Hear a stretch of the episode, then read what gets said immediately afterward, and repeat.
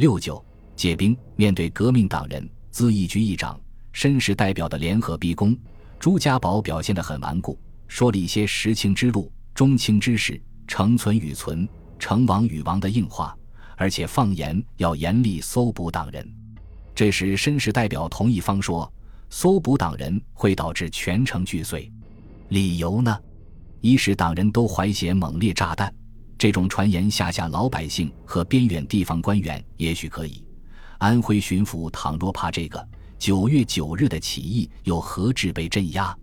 重点还是在另一句：党人皆青年志士，晚人之子弟，晚父老巨人之职。朱家宝是云南华宁人，帝国不允许本省人当地方官，自然便形成了官绅共治的格局。纵然是被同僚评为坚韧刚直的朱家宝。诸事亦需看当地士绅三分情面，而且同治中兴以来，安徽出的高官显宦甚多，外地到此任父母官者，哪个不是打起十二分小心？最有名的莫过于孙玉云。一九零六年策划在皖举事，以配合平流里起义，这可是谋逆造反啊，十恶不赦的大罪，也惊动了两江总督端方。他抓到孙玉云也无可如何。孙某的叔祖父孙家鼐。咸丰年间状元，与翁同龢同任帝师。此时正是武英殿大学士，充政务大臣，编纂官制总司核定，即将成立的资政院，据说也是这位八十老翁将出任总裁。这种晚人子弟如何动的？因此，端方也只好将孙玉云判了五年监禁，关他在两江总督衙门里读书，悔过了事。抓捕党人这事就此放下。但朱家宝不想，也不敢出任都督，宣布独立。他的顾虑跟程德全迟迟不让苏州光复的担忧是一样的。南京的清兵离安庆太近了，一封密电替朱家宝解了围。密电发自河南张德，发电人正是即将出任内阁总理大臣的袁世凯。袁世凯劝朱家宝宜顺应时势，静候变化，不可交直书生成见，贻误大局。这说的再明白不过了。各省独立是大势所趋，与其让党人或士绅得了都督高位，何若咱们自家人守势待变？当然，这话只能私下讲。朱家宝心领神会，遂于九月十八日、十一月八日宣布独立。对于这个结果，安徽的革命党人并不满意。他们九月九日的起义可不是为朱福台劝进的。然而，安徽新军中的革命势力。已经被朱家宝动用将防营打散了，不少人甚至逃离了安庆。副都督王天培是留日使官生，与革命党走得很近，但他无有兵权，也搬不动朱家宝。于是有了吴春阳的借兵。借兵这事儿从古就很危险。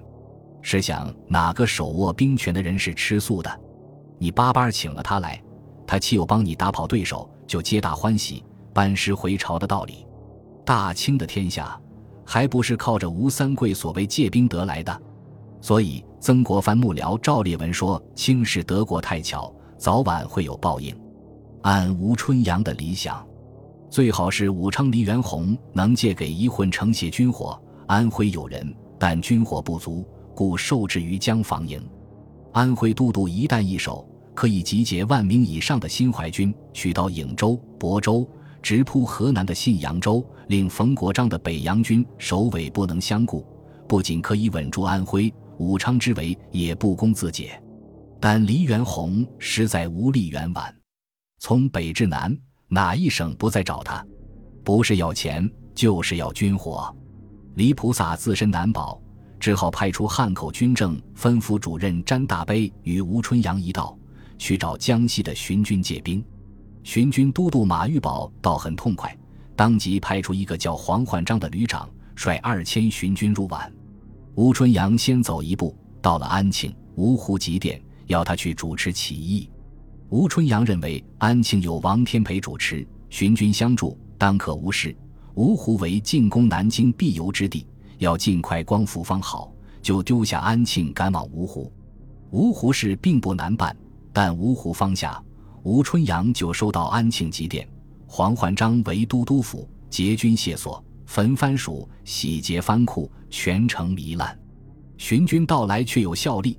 张勋的江防五营即撤回浦口，未曾交火，但正应了前门驱虎、后门进狼的俗谚。黄焕章不肯住在安庆城外，强占安庆师范学堂，并向资义局索想一万元。议长说一时间凑不齐这笔钱，先发二千五百元，再行筹饷。黄焕章部不同意，立即哗变。九月廿四日，十一月十四日。主要由洪江会匪组成的巡军哗变，不仅赶跑了都督朱家宝、黄焕章自称总司令，而且两天之内，城内殷实富户，西北搜劫，无一幸免，公司损失三百万。待得吴春阳十一月十八日赶回安庆，城中已是一片乱象，市渠狼藉，人心惶惧，不亚于当年长毛入城。合肥人吴春阳愤极，因为是他出面请来的这帮畜生。他直接去黄焕章的司令部要面责黄焕章，身边的人都拉他说：“黄焕章狼子野心，岂可轻入虎穴？”吴春阳愤然回答：“黄焕章假借民军，形同盗贼，见我土地，虐我人民。安徽素称多治事，今事至此，就没有一个人仗义直言吗？”吴春阳返回安庆时，芜湖军政分府表示愿意派兵相从，但吴认为两军交战。更增人民苦难，决意只身面斥黄焕章。黄焕章也确实被吴春阳拿言语拘住了，又顾忌吴会向江西马玉宝控诉，当面答应退还军械、库银和商民财产。吴春阳满意而退，但小人反复无常。吴次日再往迎接他的是七颗子弹。吴春阳也料到了这种结局，他头天晚上写信通知安庆城内阁同志。